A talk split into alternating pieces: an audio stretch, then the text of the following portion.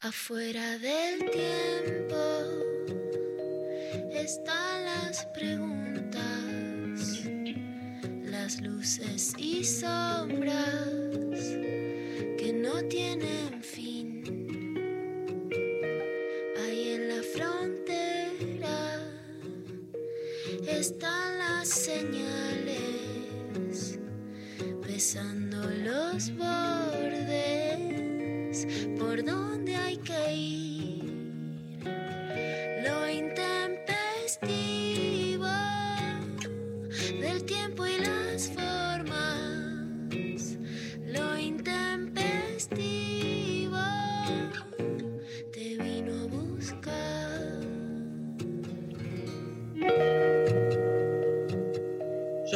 historias de fetiches, pero también de antifetiches. Porque hay, hay como un fetichismo positivo y un fetichismo que te retrae, un, antifetichismo que es más, más difícil de, de- de concebir, ¿no? Porque está, está como más este, instalada la idea del, sobre todo en lo sexual, de ese fetichismo que es cómo te enganchás con algo, con un objeto.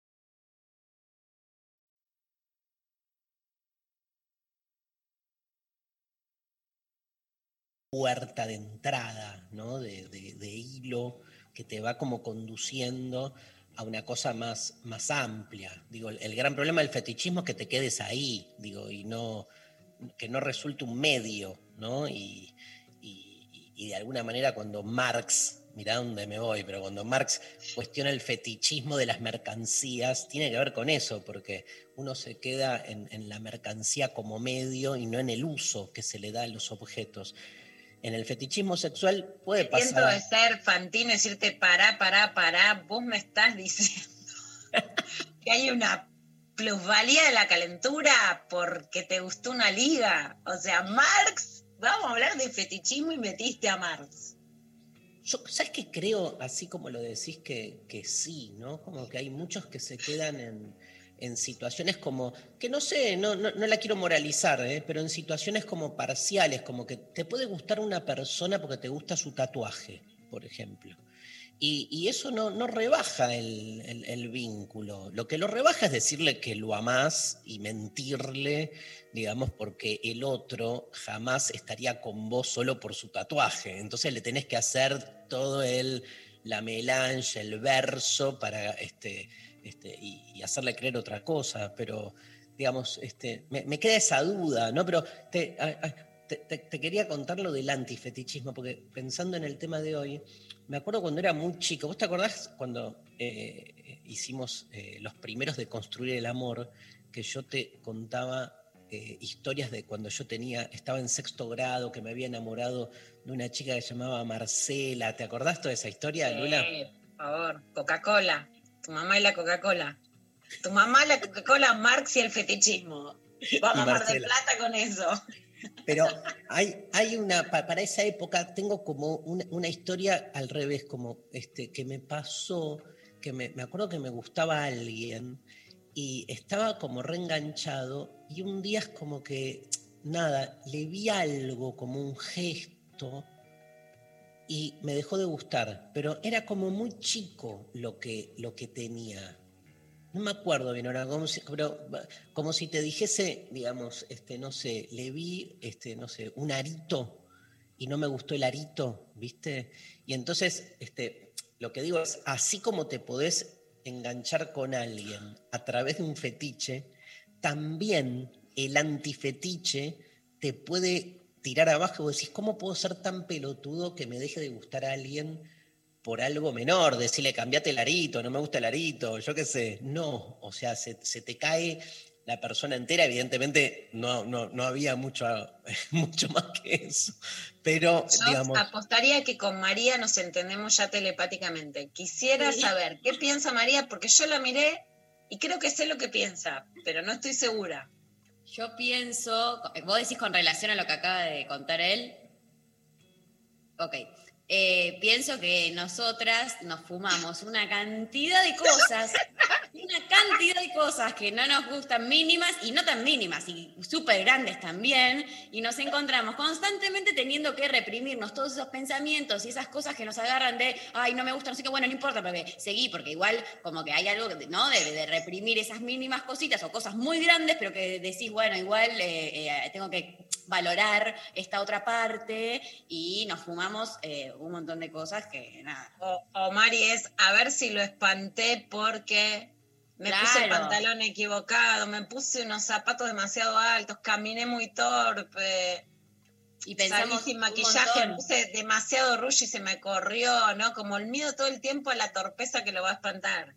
No, y el miedo, perdón, a, también a, no- no, ¿qué le voy a decir que no me gusta cómo tiene, no sé, puesto esta cosa o cómo le queda no sé qué o cómo, ah, porque yo tengo que, si no lo voy a espantar y voy a hacer, Ah. todo siempre recae en que Yo sería incapaz, pero acepto que hay minas criticonas con los tipos también. Acepto que no, no lo, no lo voy a generalizar. Yo creo que hay una, hay una diferencia entre, igual, yendo a la definición de fetiche, ¿viste? O sea, una cosa es el accesorio, que ahí sí, ¿no? O sea, coincido que es insoportable el, lugar de, de- de tener que estar tan pendiente de tanto detalle, ¿no? Después el fetichismo me parece que va como a un lado más, este, no sé, de nuevo no quiero moralizarlo, ¿viste? Pero es como, hay toda una cultura del, del fetiche, digamos, aceptada, instalada, ¿no? Este, que, con la que uno se relaciona, digamos, este, eh, de una manera muy, muy particular, porque tampoco hay una ley del fetiche. O sea, ¿qué te engancha de alguien y qué te desengancha de alguien? O sea, partamos de que un fetiche es siempre dos cosas. Ver el todo por la parte, número uno.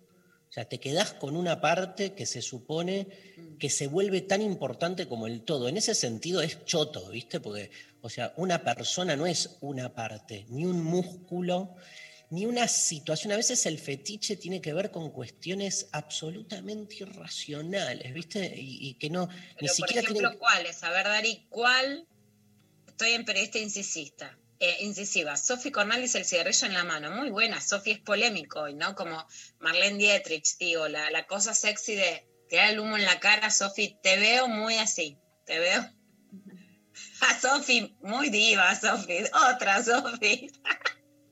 Pero re, re el cigarrillo en la mano realmente, o sea, construye una especie así como de supuesto erotismo, digamos, que tiene que ver, el, el tema es si te enganchás con el cigarrillo o si entendés que es una, nada, un- una forma de entrar, de acceder a otra cosa. Pero si A después ver, pero por ejemplo, tiro algunos a ver si les gustan, Dale. si te, lo, si te lo pusiste, si te lo pondrías. Ligas en vez de medias negras panty.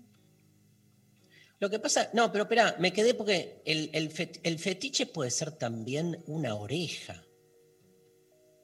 El fetiche Sí. puede ser también un pie, un olor.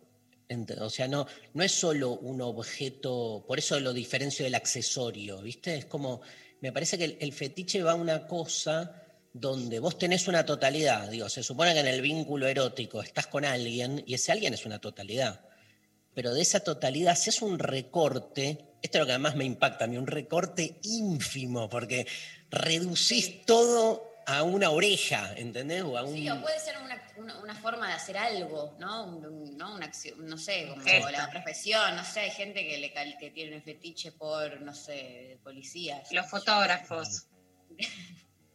Como que también puede ser una profesión, la forma en la que hace algo, no sé, cómo te cocina. Arre.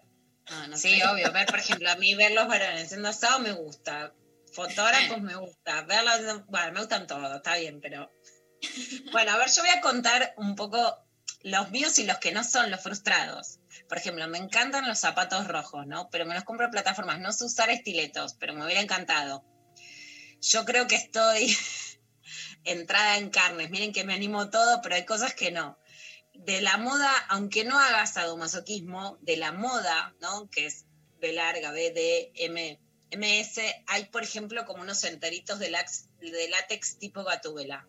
Maitena, que es como un poco todo lo que quiero hacer en la vida, lo tiene, pero bueno, yo creo que no, no va a haber talle. Si entro, creo que nunca voy a poder salir, ¿no? Va a ser una actuación No. antifetiche total, queriéndome bajarlo de la panza. Entonces es como lo que me hubiera gustado, pero creo que no me va a dar. Pero espera, Eh, ahí el, quiero, quiero una cosa, el fetiche, estoy pensando también, porque la consigna de hoy tiene que ver con los fetiches sexuales. Creo que el fetiche también como que este, es como, viste, enciende, como que en la medida en que ese fetiche termina siendo como cuando prendes un fósforo, es como un eh, encendedor, viste, te enciende en ese momento eh, la excitación, o sea, este, cumple ese rol así, ¿no? Este, lo loco es que muchas veces se necesite de ese objeto o esa parte o ese aspecto que es menor, pero que sin embargo tiene una fuerza tremenda porque enciende fuertemente tu deseo en lo sexual. En, en el fetichismo de la mercancía es terrible, porque en realidad vos suponés que tu realización como persona depende de la adquisición de un objeto, ¿entendés? Y que ese objeto que está de algún modo abstraído y sintetizado hay por el dinero, ¿no? Obviamente. Y a la vez hay democratizaciones, Dari, que están buenas, porque por ejemplo, toda la lencería erótica, a las que no tenemos el cuerpo que entras en los talles de, los lugares, no sé, de las galerías o de los shoppings, te deja fuera. Yo soy fanática porque soy amiga y porque hice campañas con ella, por eso lo nombro, porque es una emprendedora que vive en Bariloche, feminista de la diversidad sexual, que es El Bantoc, que es Maru Babatay, la diseñadora, que hace eh, toda lencería eh, digamos, sadomasoquista, etcétera, para todos los talles, ¿no? Yo, por ejemplo, este es un fetiche mío, pero ya de la vida, no es que me lo pongo para algo. Si me ves todo el tiempo de tener los corpiños de ella que tienen como los aritos arriba de las tetas, los aritos Sí. es como que hacen un redondelito, y ya no sé vivir sin eso, o sea, me encanta, es como parte de mi cuerpo, es un fetiche. Y por ejemplo, eso estuvo bueno, que ese fetiche, o sea, gracias a que Maru abrió, ¿no? Con el Bantoc, es como que puedes acceder a algo que si no era solo para unos cuerpos. Eso me encanta, para mí ya es parte de mi, de mi Yo creo que tener en ese la- arito arriba.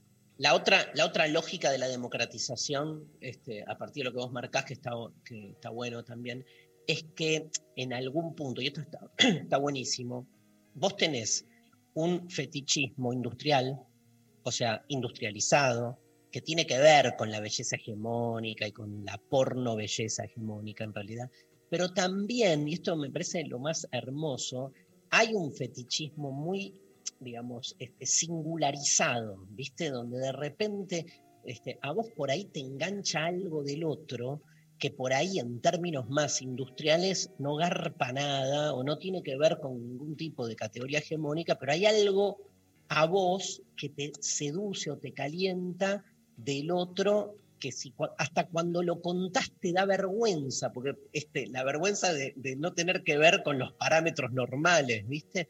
Eso me encanta, porque eso de algún modo deconstruye cualquier categoría de, de- de hegemonía en ese sentido. Este, así que, ¿cuál es la consigna de hoy, Maru? Bueno, que nos cuenten eh, sus fetiches, ¿no? Sus fetiches sexuales, eh, que nos manden cuáles son los de la gente, los del... ¿Cuáles son Los sus fetiches, lo que quiere la gente fetiches son los fetiches que sexuales? la pongan caliente. Eh, nos mandan al 11 39 39 8888. Nos mandan audio también a través de nuestro WhatsApp, eh, arroba el investigo en Twitter, en Instagram, en Facebook y Relatos, relatos, o sea, este, que nos cuenten sus fetiches, pero también está buenísimo, digamos, a partir de, de- de relatos de cosas que, que- que les pasó. Todo Claro. esto nos recuerda, Sofi, surge de una de las ganadoras de, de ayer que nos contaba que este, un, un chongo, ¿no? Con el que salía, este, estaba con ella, ella tenía unas medias y que el chongo tenía este, otra relación paralela y subió en Instagram una foto de las medias de ella y de la otra chica sin medias y puso con medias sin medias como para que la gente vote. Digo, a partir de ahí este, surge esto. Bueno, las medias son un gran fetiche, hay, hay Las cierto... medias son un gran fetiche. Cuando, Mari, Sí. te cuento cosas como del ritual de mi adolescencia, que era cuando A ver, como que cuando te ponías medias negras, o sea, yo recuerdo esto, ¿no? Tenés 14 años y vas en minifalda. Un día descubrís que hay medias negras. Sí. Es como si entendiste el sexo, es como educación sexual. Con las medias negras, ah, esto era la magia. Ibas a las fiestas en medias negras y a bancaste fetiche, yo le sacaba todas las enaguas, no sé ni si sabes lo que quiere decir la frase enaguas a mi abuela.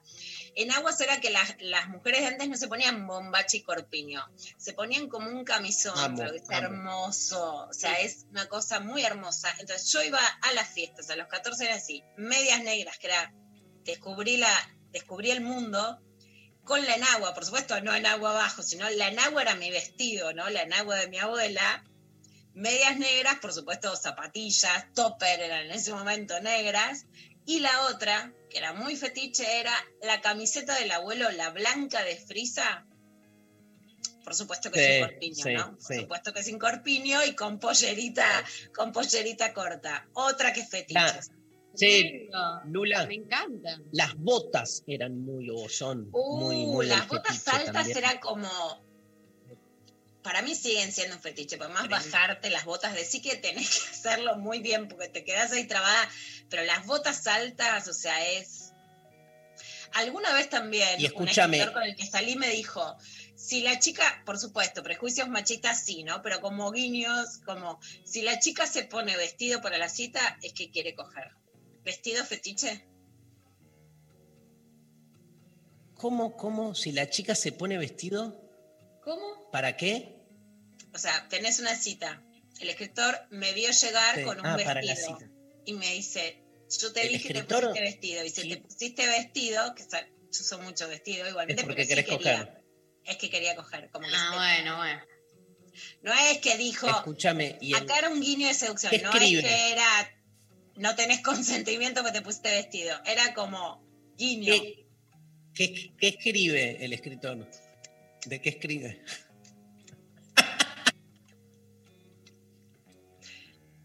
Un uno, un uno. Un uno, uno de los, los mejores recuerdos de mi vida. Este, y, y al revés. Por em, eso lo perdono. Porque hablas, hablaste de los fetiches este, eh, de las mujeres y de los varones. Tengo, ¿Cuál es ahí el fetiche? para mí, ¿Qué? ¿Cinturón? No. bueno, a, a gusto de cada cual. A mí el cinturón no me gusta, sacátelo lo antes posible. Una dureza que no sea sexual no me sirve de nada, no me interesa. Para mí, la camisa. ¿Borseos? No, no, no, no. Para No, mí, la camisa. Camisa, camisa. ¿Por qué? Porque la camisa es, primero que me gusta mucho la espalda y los brazos de los varones, la camisa me encanta cómo les queda. El desabrochar el botoncito es muy sexy. La remera puede ser, pero como sacar la camisa está bueno, pero hay algo mucho mejor que está, que me encanta y no me lo olvido, de un libro de Eduardo Galeano, que es Días y Noches de Amor y de Guerra, que es todavía más sexy. Y es que él se saque la camisa, que vos te levantás al otro día y te pones su camisa vos. La sensación de ponerte la camisa. Vale remera también, vale remera masculina. Escúchame, Es muy una imagen eh, muy estandarizada también ya hoy en día en, en el cine, ¿no? Como Sí. noche después de tener sexo, se levanta la, la- la mujer con la camisa de él, que le queda re grande, como un vestidito hermoso, o con que decís cómo puede ser que esa camisa haya quedado tan, eh, ¿no? Como planchadita, nadie entiende, siempre están todos divinos, pero bueno, no importa, digo, siento que es una imagen como que se instaló mucho eh, en el último tiempo. Sí. Vamos a sortear eh, entradas para la clase de hoy que este, voy a dar sobre Espinosa, si llego vivo hasta la noche. Dormí poco, voy a tratar de... de- ¿Qué te pasó? Nada, ayer a la noche salí con una amiga, fui a comer, charlamos un montón hasta tarde. Eso. Bueno, sorteamos entonces, ¿cuántas? Ay, Cuatro. ¿Cuatro? Cuatro. Divino. Cuatro, entonces, eh, pases para la clase de hoy. Eh, nos responden, nos cuentan sus fetiches sexuales a través del 11 39 39 88 88, arroba el intempestivo en redes. Ya están llegando un montón, ¿eh? Te digo, Buenísimo. un par que me- Tremendos. me muero. No, ¿viste Lula del el accidente que tuve el viernes? Me, me quedó un poco mal como la, la- la mandíbula, así que estoy ahí tratando como de modular bien porque no sé qué. Te agradezco los teléfonos que me mandaste recién para grandes curanderos. Gracias, Curandero, Lula. por favor, todo el cariño para vos. No me había enterado. Llámenme y voy, en, voy con ambulancia. ¿Te la imaginas? Llega la me desmayo, me desmayo. Voy, pero me voy y me desmayo. Las dos cosas a la vez. ¿Sabes que me, que me enteré que la peca es de las tuyas? Ah, Oh, sí. Pero Un poco de sangre y plum. Yo intento ayudar, pero me desmayo en el medio, entonces como que no colaborás mucho, ¿viste? Porque estás tratando de ayudar y al mismo tiempo no podés porque te desmayás y es como que generás una situación medio rara. Bueno, arrancamos la música de hoy. ¿Sí? ¿Te parece, querido Pablo González? Buen día. Vamos con Patricio Rey y los redonditos de Ricota. Arrancamos con todo. Todo preso es político.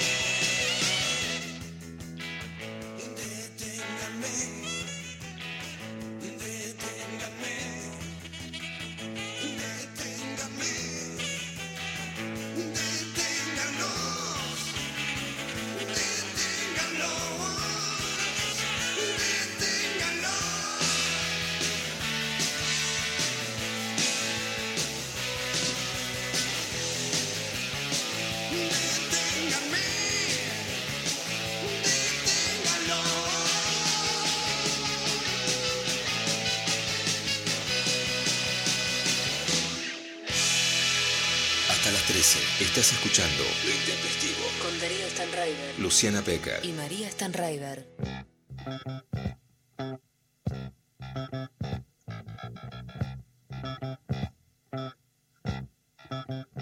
Bueno, están llegando mensajitos. Les recordamos 11 39 39 88 88. Eh, nuestro WhatsApp, nos cuentan sus fetiches. Me dejé el celular en otro lugar. Necesito un, seg- un se- un segundo. Bueno, estamos hablando de fetiches. ¿Cuáles son sus fetiches? Muchos varones me han dicho que son las medias. Yo quisiera, a ver, yo quisiera que Pablo, que está en rockero, cuente alguno. Pues está el fetiche de la rockera. Así a vos, Pablo, a vos te digo. Uy, uy, uy, uy, tirate, uy. tirate acá por DM. Sofi también, que me cuente una. Sofi, a Sofi la veo así, ¿no? De Pen Fatal. Sí. Y a Pablo de rockero. Tatuaje. ¿Qué tatuaje? ¿En dónde el tatuaje? Muchos, pocos. También.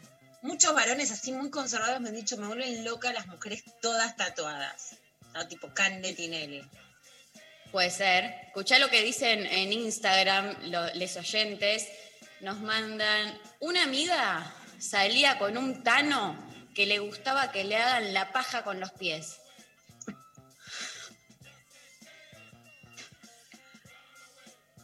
Pero te, va, te voy a agarrar con los pies, te voy a agarrar con la mano y te voy a amasar, más que con los pies. Pero vos qué te crees, ¿qué, qué quiere que haga? Que soy Pinocho, que saque con la nariz también, ¿querés?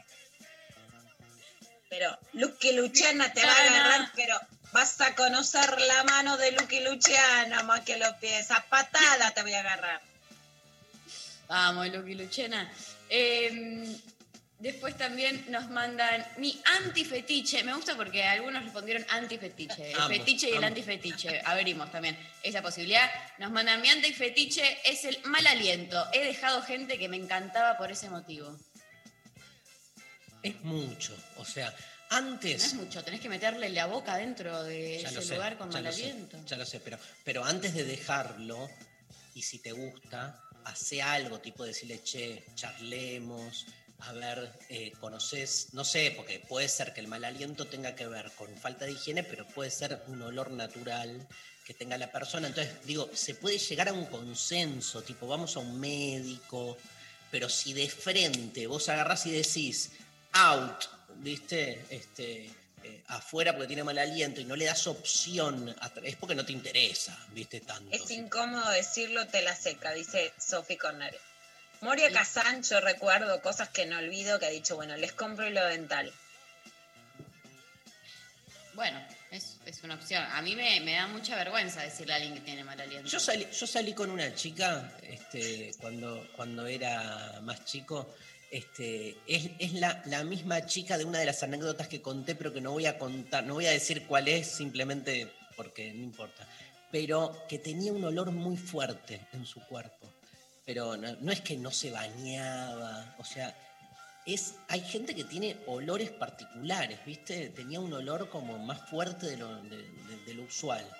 Y nada, me acostumbré, yo qué sé, o sea, quería estar con ella, o sea, en, algún punto, ahora, este, me parece que la diferencia es, si tiene mal aliento porque no se lava los dientes, es una cosa, si tiene mal aliento, porque el mal aliento puede llegar a ser una, una, una- una- una dolencia, digo, Sí, sí, sí. algo más propio del cuerpo. Entonces, pero bueno, nada, vos también tenés derecho a decir, bueno, quédate con tu dolencia, yo qué sé. Acá Pablo dice que le preguntamos, contestó, dice tacos, nada más me copa. ¿Qué tacos? Estileto, taco aguja, cualquiera. Me copa. Aguja, no, grandes, altos, dice Pablo. Está para la canción, mi canción favorita, ya saben cuál. Viste que vos tenés ese, ese no, es, no sé si es un fetiche, pero tenés esa cosa con las espaldas, Lula, ¿no? Como que te gustan los varones con... Sí, Sí. me gusta. Bueno, a mí me gusta que la mujer sea un poquitito más alta que yo. Me encanta esa cuestión de altura, ¿viste? O sea... Voy a chupar las medias, te voy a chupar las medias. Eso habla bien de vos.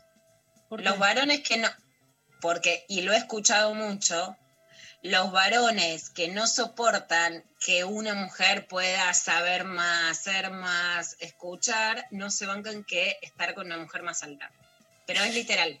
tengo una conversación de un bar, escuchada en un bar, que la puse, y hay una historia que me contó una chica, viste, como ayer hablábamos de, de la gente que, que ves en charlas que viene, pero que no te la olvidas, que te quedan impregnadas, ¿no? Una chica que realmente me, me sorprendió mucho en la Feria del Libro de Mendoza, hace ya tres años, en octubre de hace tres años, que realmente, o sea, vos la veías y parecía una modelo, porque las modelos son altas, lo digo de forma literal, ¿no? Porque las modelos son altas, pues tienen que desfilar, básicamente. Pero realmente era como un cuerpo es- es- espectacular, ¿viste? Era una cosa increíble. Y me decía, Luciana, me encanta todo lo que vos decís, porque no, con, no puedo estar con un tipo que no se banca en estar con una mujer más alta, ¿viste? Y es, digamos, que la simetría no, no la puedan soportar, que alguien los pase, está absolutamente ligado a una postura cultural. Así que te felicito porque habla de que vos Vamos. soportás estar con Darío. que en algún momento, en alguna Bueno. situación, te pueden pasar. Es una lectura. Puede haber otras. Déjame ser feliz. Como- bueno, 20 bueno, segundos. le, le- le- le dije algo bueno, se lo dije, de verdad, Sí, como sí, de sí. todo corazón. Después, bueno, Después el resto. Después la vida. no, pero es verdad que vos decís todo el tiempo, tenés maestras, escuchás mujeres, qué sé yo. Creo que ahí hay una postura, por eso yo creo mucho que las posturas culturales son posturas sexuales. Claro. Tremendo. te leo más. Maru. Me pidieron que lo mee. Yo entendí, mirame. Cuando entendí lo que me pedían, me reí, no pude. Me encantó. Me, me ame. Me gran tema. Me ame. Amame. Viste No. que Me me ame. ame es como que me ame. ¿Qué haces ahí? Viene, viene, estás empezando a salir con alguien, los- estás conociendo, tenés los primeros así encuentros sexuales y en el medio te dice me ame o cagame. Viste que nada, o sea, eso hay que hablarlo antes. Sí, ¿no? no, lo puedes decir en, ahí, En en el momento, que momento. querés que suceda. O sea, como que anticipás, che, me gustan este tipo de cosas. Pero bueno, como no tenemos ese hábito, porque nuestra cultura es una mierda y nadie habla nada en ningún momento y te meten ahí en cualquier lugar con cualquier persona y estás ahí tratando de hacer lo que podés y de repente que te dicen me ame, ¿cómo reaccionás? Obvio. Como el orto. Como el, como el orto. A ver, pa, Bueno, puede ser. Un audio, un audio. Hola, intempestives. Bueno, creo que desde, desde siempre tengo un fetichismo eh, añejo por los músicos. Por los músicos y, y también, bueno, les músiques. Eh, porque me gusta muchísimo cómo, cómo se conectan con el instrumento y con, con la música, ¿no? Eh, también por los tatuajes y eh, también por el momento en el que la persona empieza a leer un libro y eso también me gustó mucho. Bueno, espero que tengan un hermoso día. Besos. Yo tengo fetiche con las voces. Hay voces, ¿no? Con Luciana tenemos fetiche con las tonadas. Cierto. Yo tengo fetiche con la tonada. Tengo Sí. fetiche latinoamericano total, total. Pero quiero decirle algo al oyente que este, está bueno, ¿no? Lo de los músicos, porque es, Es como que. terrible. Pero porque uno supone que tienen una conexión, una sensibilidad distinta que no eh, es real, digo. Sos músicos. Sí. Pero bueno, también quiero eh, contar el, contra, el contraejemplo. Una gran amiga que siempre salió con músicos y siempre le fue como el orto, ¿no? Entonces es como que su... su porque ¿qué dice? Dice, empezás bien con un músico, pero no, no te bancan una estable. No sale bien, no sale bien. Está chequeado que no, no, no fue. Bueno, que no, no, sí me mandó un mensaje el otro día una piba que me encantó, me dice, siempre salí con músicos porque quería tocar la guitarra y ahí sí es cuando la fantasía sexual, pero en gen- digamos, puede ser de todos lados, pero en general femenina es depositar lo que quisieras hacer en el, en el varón que te gusta, ¿no? Y de esto me acuerdo Julia Mengolini da unas arengas a las pibas, dejen de ser fans y agarren la guitarra, que es para Sí. mí la ídola de eso. Y la piba me dijo la verdad que después de, de leer, bueno, putita golosa, que empezó ella a tocar la guitarra. Eso es Amor. éxito total. Otra cosa es que sí, que lo que te guste te gusta o que te guste verlo en acción, ¿viste? Eso está bueno, no trasladar tu propio deseo a la fantasía del otro, que son cosas distintas, pero que muchas veces sí, cuando decís cómo inciden los mandatos machistas en lo que creemos que son las fantasías, ahí está. Igual yo siento que hay algo con los músicos, no solo porque la industria de la música es Sobrevalorado, machista, ¿no? ¿Vas a ir ahí? No, no, No. que me parece que es como que se imprimió en nuestras subjetividades que el músico es como alguien, ¿no? Como, el- como que, que- que atrae mucho más eh, eh, eh, eh, por el lugar que tiene, por cómo se conecta, no sé qué, y que muchas veces es una fachada que en realidad después eh, lo que está recubriendo es algo de una persona de mierda, ¿viste? Como que- no, bueno, pero es la, la que contamos siempre, digo, como eh, con la excusa de soy resensible, me conecto con el arte y no sé qué, después eh, la machiblean y pasan un montón de cosas y una está ahí como idolatrando un montón de chabones porque están arriba de escenario, porque solo suben a escenario chabones y es como que siento Sí. que se instala también muy fácil, o por lo menos yo lo veo en mi generación como algo de, de los músicos súper Sí. presente, como un fetiche, como... Ahí, ahí me, me parece que se liga con este tema que vos metés que estaba que es clave, ¿no? Que es el, el de la idolatría.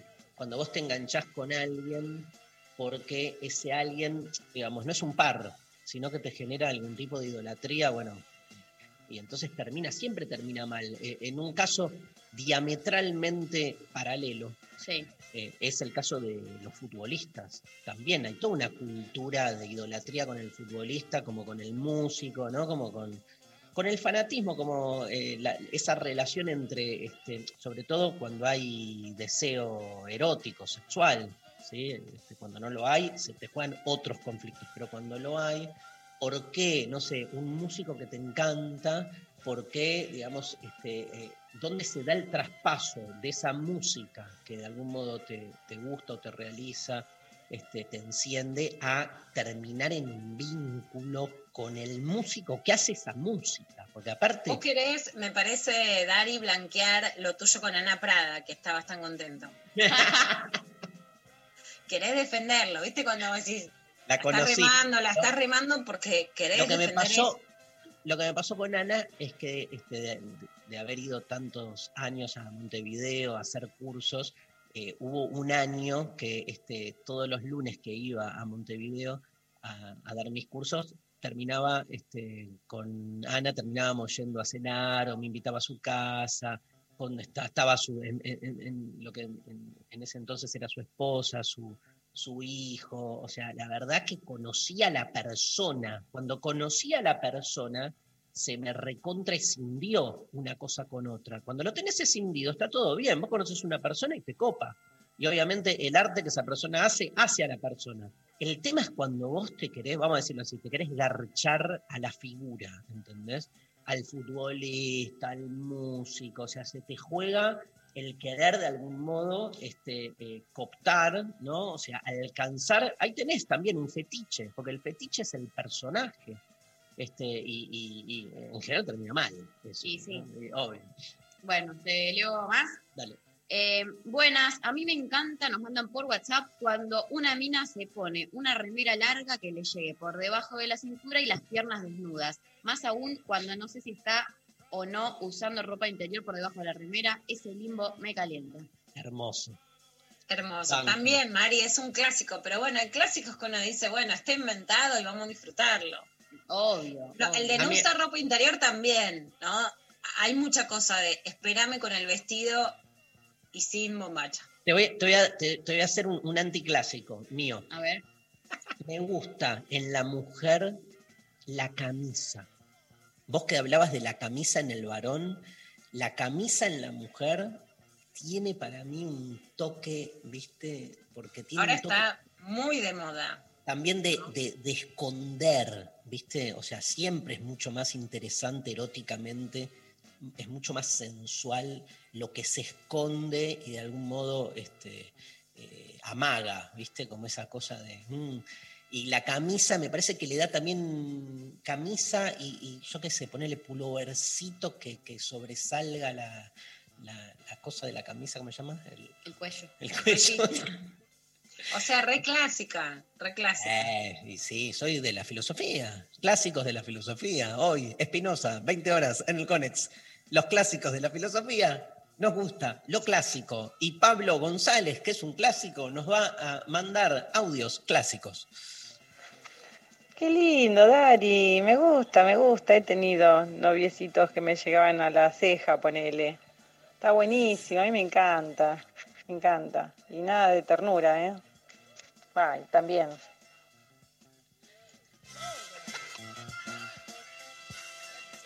Amamos, amamos a la oyente. Tírame otro. Yo una vez salí con un tano que me rascaba la espalda con las uñas despacito y yo me iba transformando en un gatito mimoso. ¡Wow! Quiero esas uñitas. Igual, gatito mimoso, wow. El wow es del perro, pero todo bien, ¿eh? Está bueno. Es- hay un programa que ya no voy a llegar al nombre, pero se llamaba Las Gatitas de. Me acuerdo cómo terminaba, no quiero ni nombrarlo, pero esto está. Dios, Trasnoche de Canal 9 está este programa. Hermoso. ¿Tenés otro audio? Hola Intes, Eh, tacos, tacos. Nada original, pero bueno. Y atar manos ajenas. Chan, chan, chan, Sí. chan, O chan, sea, chan. esposas, ¿no? Esposas, cinto, lacito. Otro, otro más. Hola intempestives, acá Nati. Para mí el fetiche sexual es la escena toda completa. Que haya velitas, eh, música, saumerio, eh, dos lindas copas de vino y bueno, y la mesa puesta, pero no importa qué comer. Podemos pedir, qué sé yo, McDonald's, pero sí que esté toda la escena. Eso es principal. Les mando un beso. Sigo escuchándolo. Amo, amo que diga McDonald's sin ningún tipo de tapujo, me encanta. Te hago una pregunta, le quiero hacer una pregunta a la, putita golosa. Eh, ¿Cómo te llevas con el fetiche, digamos, comida en el cuerpo? Tipo ponerle dulce de leche al, no sé, al brazo o algún otro. El brazo. Sí, al brazo. El, el tercero. Lo acepto, pero. Lo acepto, pero es como del que no le gusta comer, ¿viste? Es como si Claro. te gusta comer, dámelo bien. O sea, no estoy jodiendo. Esto no es para joder, ¿viste? O sea, no es que sea moralista, no es que me parece mal. Pero podemos coger y comer, ¿viste? Como cada Por cosa en su lugar. Cuando, ¿Eh? O sea, Por es muy separado. importante la comida, como para- ¿viste? No es que si lo estoy lamiendo desesperada, ¿sí? Soy muy de panqueo de leche. No, no te dejo ni una gota, ¿no? Te, te la ponele chupo toda. el, el gesto que estás haciendo ahora de meterte el dedo en la boca. Sí. ¿Qué dedo, qué dedo es? El, el del medio, ¿no? No. Bien. No, el índice. El índice. O sea, se supone que te estás metiendo dulce de leche en la boca. Te metes, Sí. ese, te metes el dulce de leche en la boca y después con el mismo dedo se lo das a la boca de él, por ejemplo. Así Sí, es como ese- estamos, estamos hablando de una sexualidad pre-coronavirus, ¿no? Pero sí, sí, eso sí, eso sí me copa. Y para mí ahí, por ejemplo, yo no soy velitas, algún hombre me ha dicho que se inhibió con tanta vela, pero me parece copado, pero disiento, con todo respeto, porque me encanta lo que dice, pero disiento en el tema, dame lo que quieras de comida. No, para mí no es la escena y la comida, no importa, para mí es exactamente al revés. Llevamos un sucucho, pero comamos bien. Ayer hablábamos con, con la Pecker por otro tema, nada que ver, pero hablábamos de los té. Ah, bueno, ya sabes, a mí me encantan.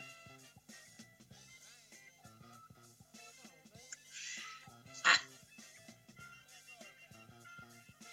A ver, se, se- sí, yo digo, soy yo, soy vos. Me pasa mucho con los varones, que les digo, vamos un telo y de repente no se escucha más. Digo, ese es el audio. Hola, hola, estamos. wifi, y no era el wifi, era que se habían borrado cuando le digo te querés ir a un telo. Por eso me asusté, Dari, cuando no te escuché dije, dije telo y se fue. No, no. ¿Sabes qué? Este, no sé qué tocamos acá, pero el, el solo, sí, pasó el fantasma. Fantasma de los telos. El gosteo, el gosteo. No, pero como que lo, lo- lo que te decía es lo de que, que podemos hacer una consigna entera con los telos, que me encanta. Relatos de telos me encanta. Mañana, sigamos todos alzados y mañana.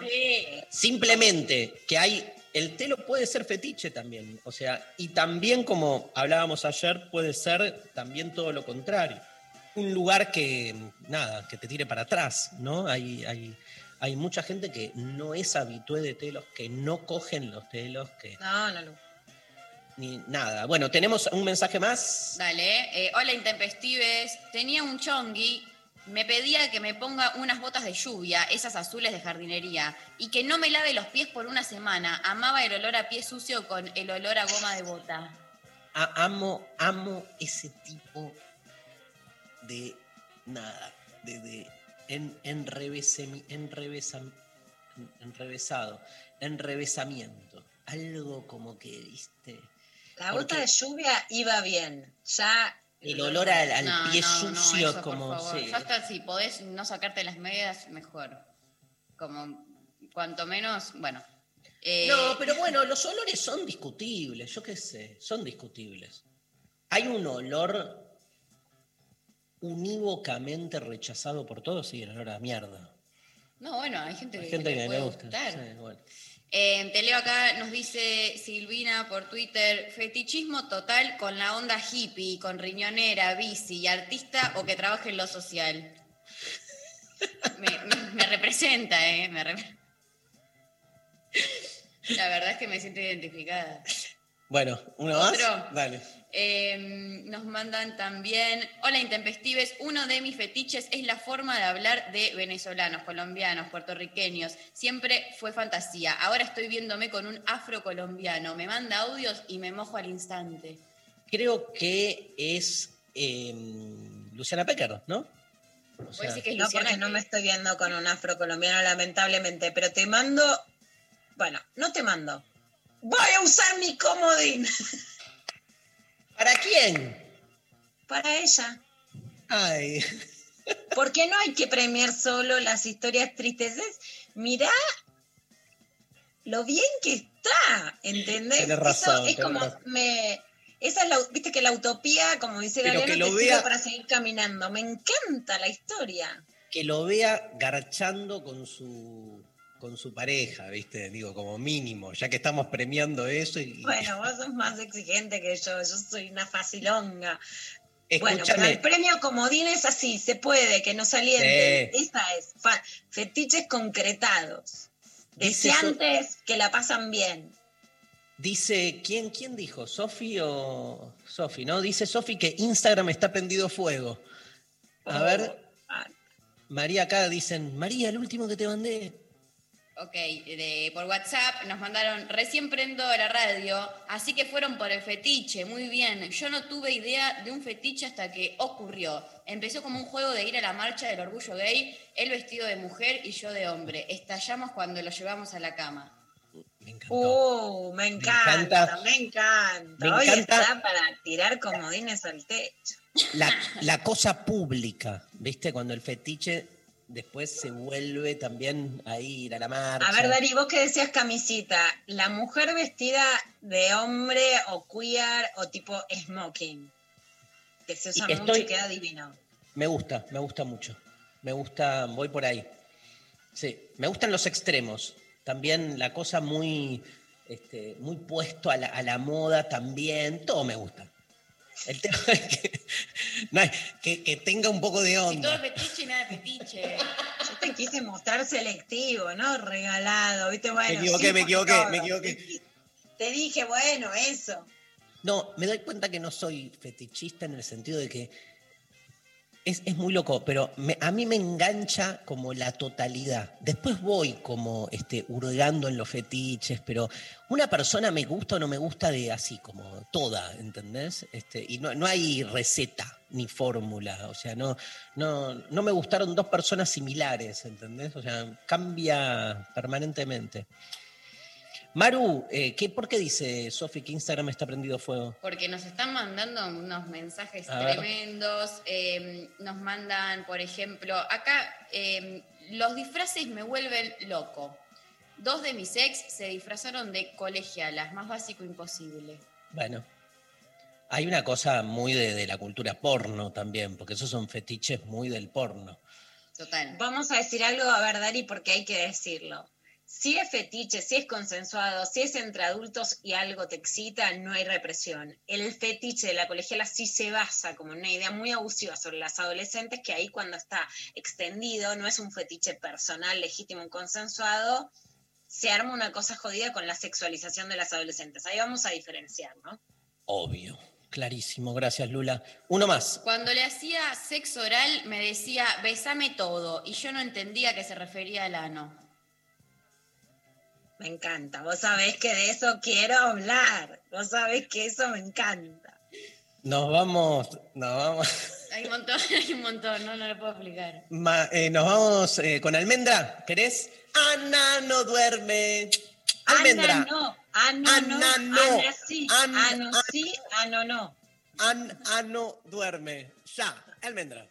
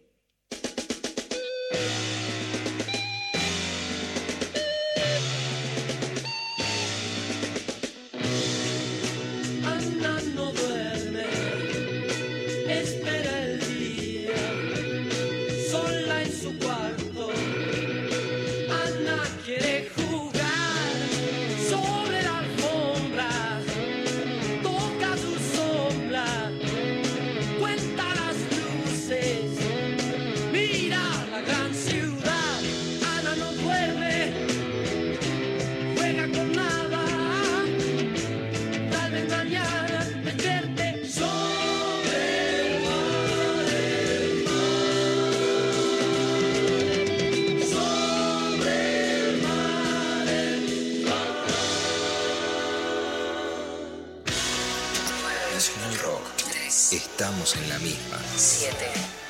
937.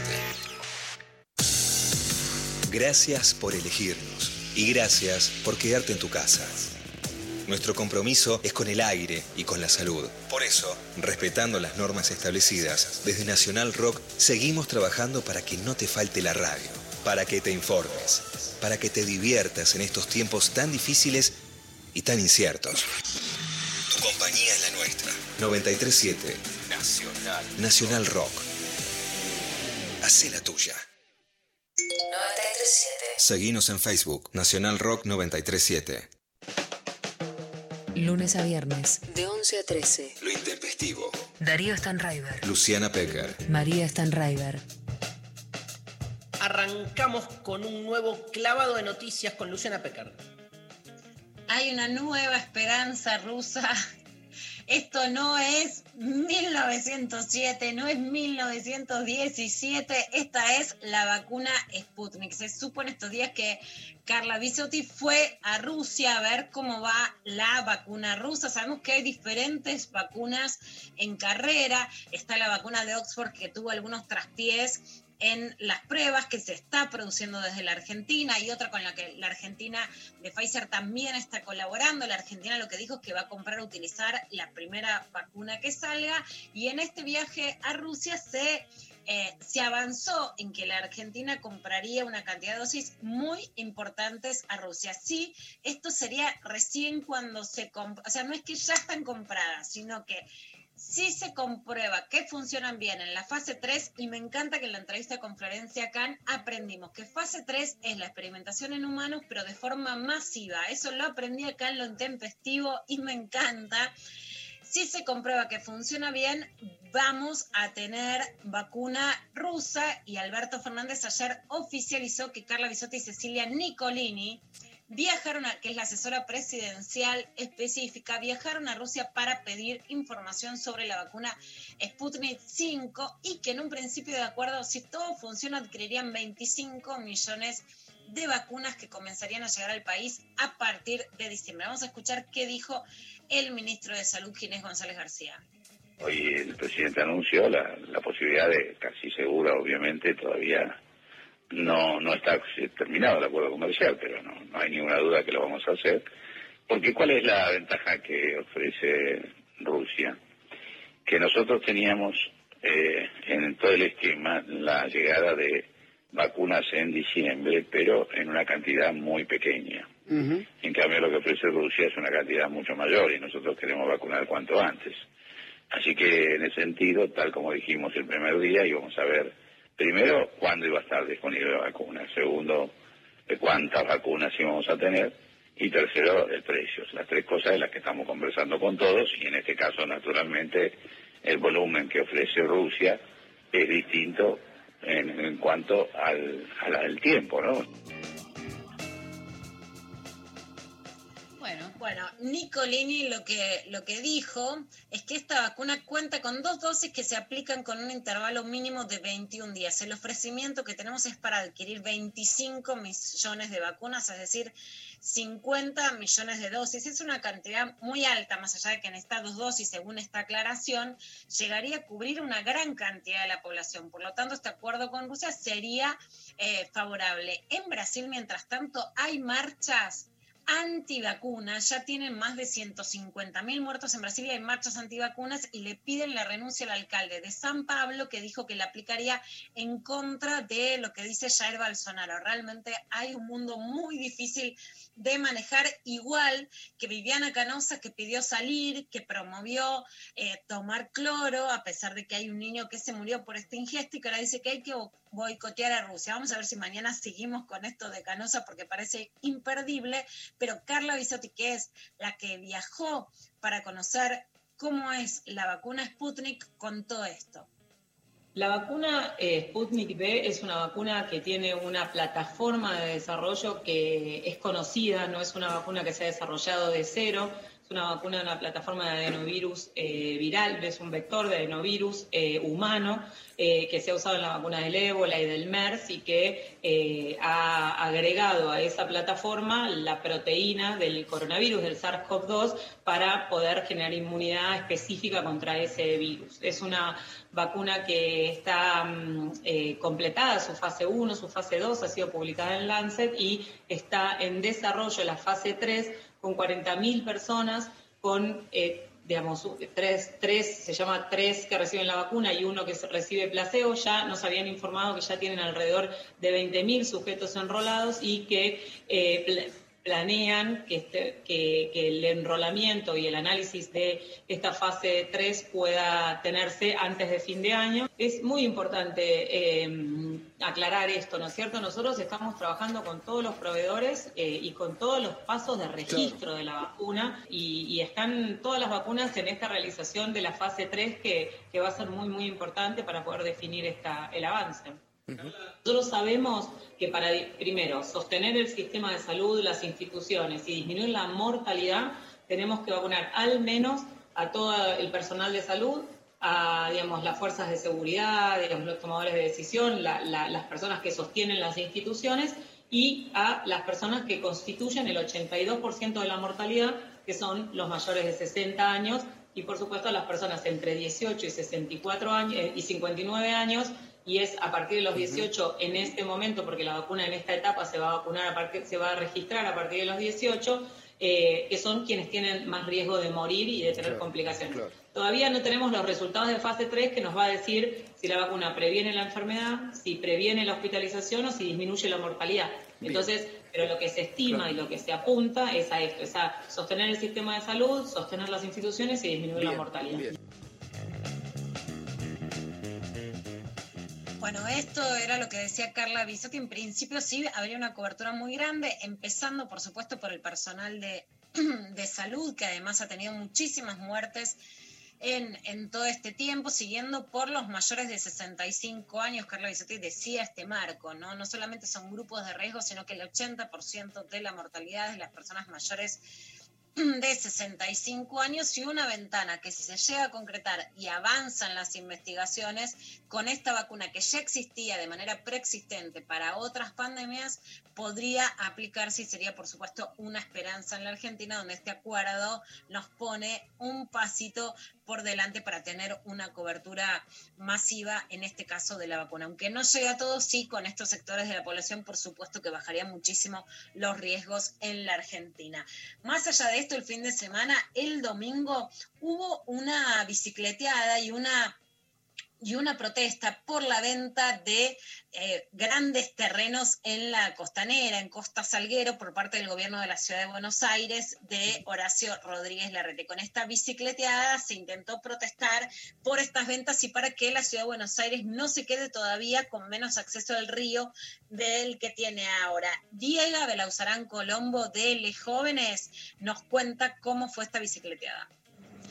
Bueno, ¿en qué situación están los terrenos de Costa Salguero? Es una difícil pregunta porque sabemos que cuando se trata de negocios y de mucho dinero, como el que puede haber implicado eh, en, lo que hoy es Costa Salguero, en el proyecto inmobiliario que quieren instalar ahí, eh, es difícil determinar hacia dónde va a ir eso.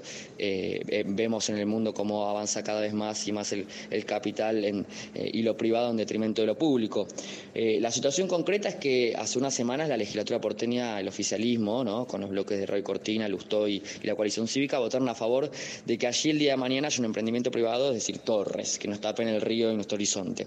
Bien, luego de esa votación, la Cámara, la, la sala 2 de la Cámara dictó una medida cautelar. eh, ordenando que no se avance con la venta del predio de Costa Salguero, eh, considerando lo que considera la justicia es que eh, no se respetó el procedimiento constitucional de sanción de leyes de la ciudad de Buenos Aires. Es decir, que se expidió una, a una cuestión de forma, de cómo la legislatura avanza sobre estos terrenos y no eh, ne- necesariamente de contenido.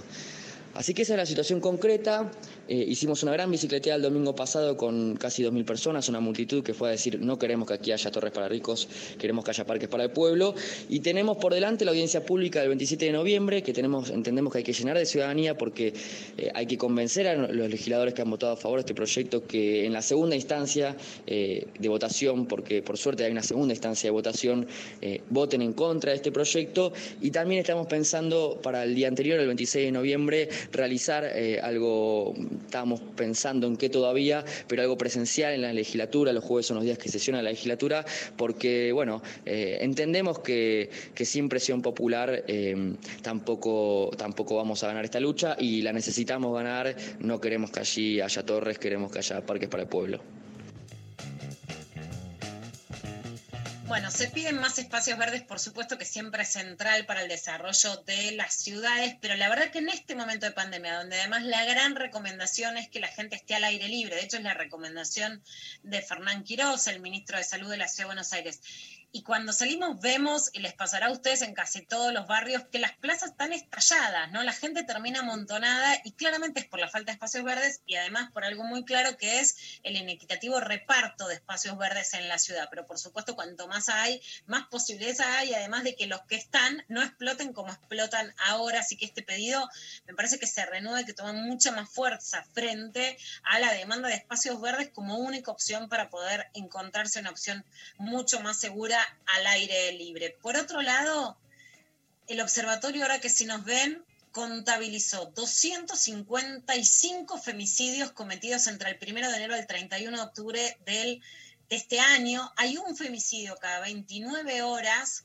hubo 29 femicidios en el mes de octubre y ya 174 femicidios durante el aislamiento social preventivo y obligatorio que va del 30 de marzo al 31 de octubre, porque aunque la cuarentena esté relajada, la sensación de encierro, las dificultades para irse o para encontrarse en la vida social y laboral, por supuesto que siguen y por lo tanto el riesgo de la violencia. Hasta ahora los femicidios se están aumentando en la Argentina y vamos a escuchar un relato muy estremecedor, Dari, de tu hermano, de Mauro Zeta, en Telefe, sobre eh, el, intento de femicidio de Jennifer Dusinski, que sobrevivió, que fue arrojada por su pareja Julio López a un acantilado en Mar del Plata, pero también en este caso, que por suerte ella sobrevivió, podemos ver como muchas situaciones que son tomadas o relatadas como accidente, en realidad eran tentativas de asesinato. Él me llevó acantilado eh, diciendo que él me iba a matar, que, que no me iba a dejar viva, porque si yo vivía, eh, yo lo iba a denunciar. Y me dice, te tengo que matar. Bueno, llegamos a acantilado y yo no quería bajar del auto. Y me dice, baja ya del auto, bájate ya. Y yo, no, por favor, no me hagas nada, por favor. Cuando me baja, eh, me lleva a un costado que había una banda de pasto y había como si fuera una canaleta que estaba al borde también de- del acantilado y, me tira ahí y me dice, eh, "Ah, te tengo que matar, te tengo que matar porque no, no vas a quedar viva, me dice. Y entonces cuando él me tira ahí, yo me, se pone arriba mío y, me, empieza a correr con su propio cuerpo a querer tirarme de del acantilado. Entonces me venía llevando, me venía llevando y yo cuando vi que la mitad del cuerpo mío ya estaba en la mitad del, del borde, eh, él se quiere parar de encima mío y se empieza a querer agarrar de, de- de las cosas. Cuando le digo, por favor, no me tires, le digo, no me tires. Entonces, cuando siento que ya estoy por caer, lo agarro de la remera para poder salvarme, para, para no caerme, porque no quería caerme, ni que él me tire, tampoco.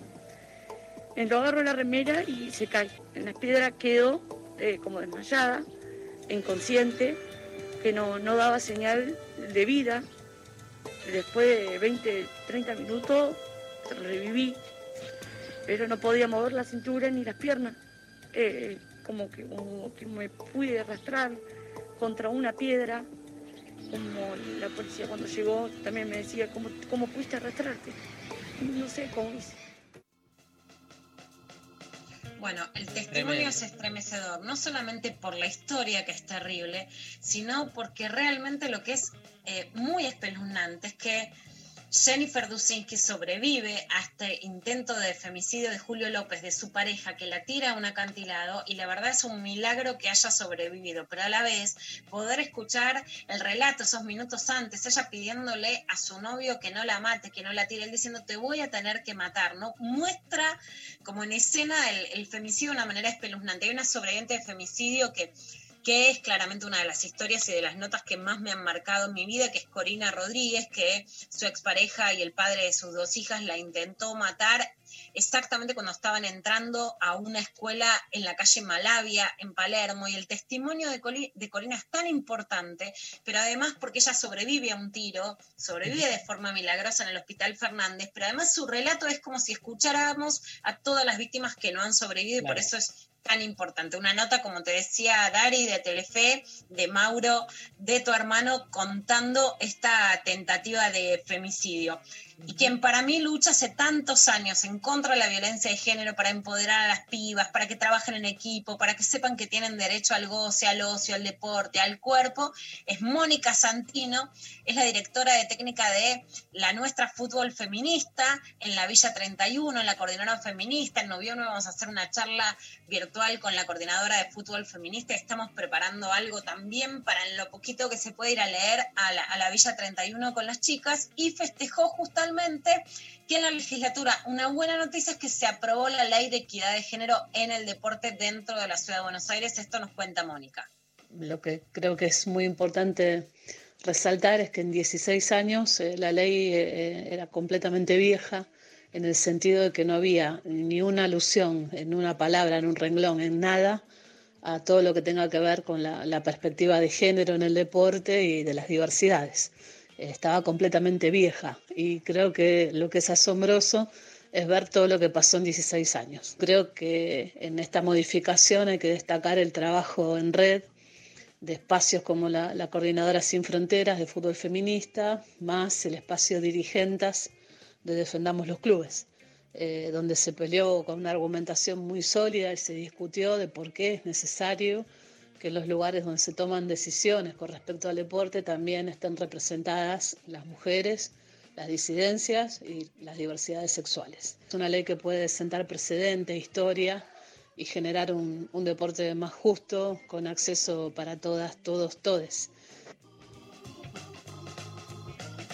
Esto es lo que pelea Mónica desde hace tanto tiempo. Yo la conozco desde que trabajaba en Villa Martelli y en la Villa 31. La sacaban a piedrazos los tipos de la Villa 31 hasta que Moni tomó la cancha. Realmente es uno de los trabajos que más me emociona y que más se ha crecido en la Argentina. Y Laura Velasco, legisladora porteña al frente de todos, también habló sobre este logro de la ley de equidad de género en la ciudad. El jueves pasado en la legislatura porteña logramos que se apruebe una ley de equidad, de paridad en las comisiones directivas de los clubes, de los clubes pequeños, de los medianos, de los grandes, también en el Consejo del Deporte. En cinco años tendremos que tener el 50% de mujeres y personas LGBTIQ integrando las comisiones directivas. Eh, en el proceso vamos incorporando en un 30, en un 40% la prioridad, una discriminación positiva de los clubes que cumplan la incorporación para eh, los fondos del deporte. Así que estamos muy contentes. En uno de los proyectos que se unificó era de mi autoría, de Somos Dirigentes, y bueno, trabajamos mucho para lograr esto. Vamos avanzando eh, con las mujeres y las disidencias en las legislaturas, en los escenarios, eh, en los medios de comunicación también tenemos un proyecto en este sentido. Bueno, ahí lo que contaba Laura es muy importante porque entonces quienes más quienes tengan dentro de los clubes más equidad de género van a recibir más fondos, más presupuesto y cuando se estimula el deporte para las mujeres, para las pibas, para las niñas, que fue claramente el gran reclamo generacionalmente primero de las nenas en los colegios, en los recreos, de que tengan paridad, de que puedan jugar también al fútbol, de que no estén ellas quietitas después de las adolescentes, de las pibas, de los sectores populares, de las que han tomado el fútbol, las canchas, el básquet, el handball, el vóley, el tenis y que también quieren jugar y para esto, por supuesto, también se necesitan leyes, acciones y presupuesto. Excelente, como todos los días. Luciana Pecker, se nos terminó el clavado de noticias, pero se viene Santiago Donnell, una entrevista exclusiva este, sobre el libro este, que hoy está circulando por todos lados, la historia del el hermano de Mauricio Macri. Tremendo, vamos a charlar con Santiago para que nos cuente un poco, más allá de leer el libro, que es fundamental, pero digamos, el contexto de creación de ese libro, cómo fue todo.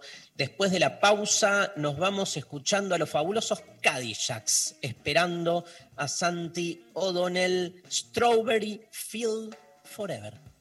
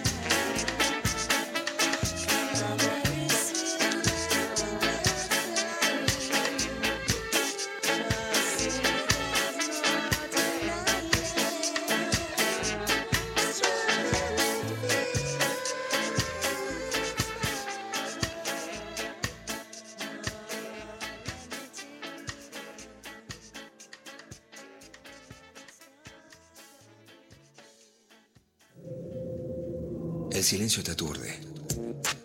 La soledad te abraza. Pero siempre hay una tierra soleada con música.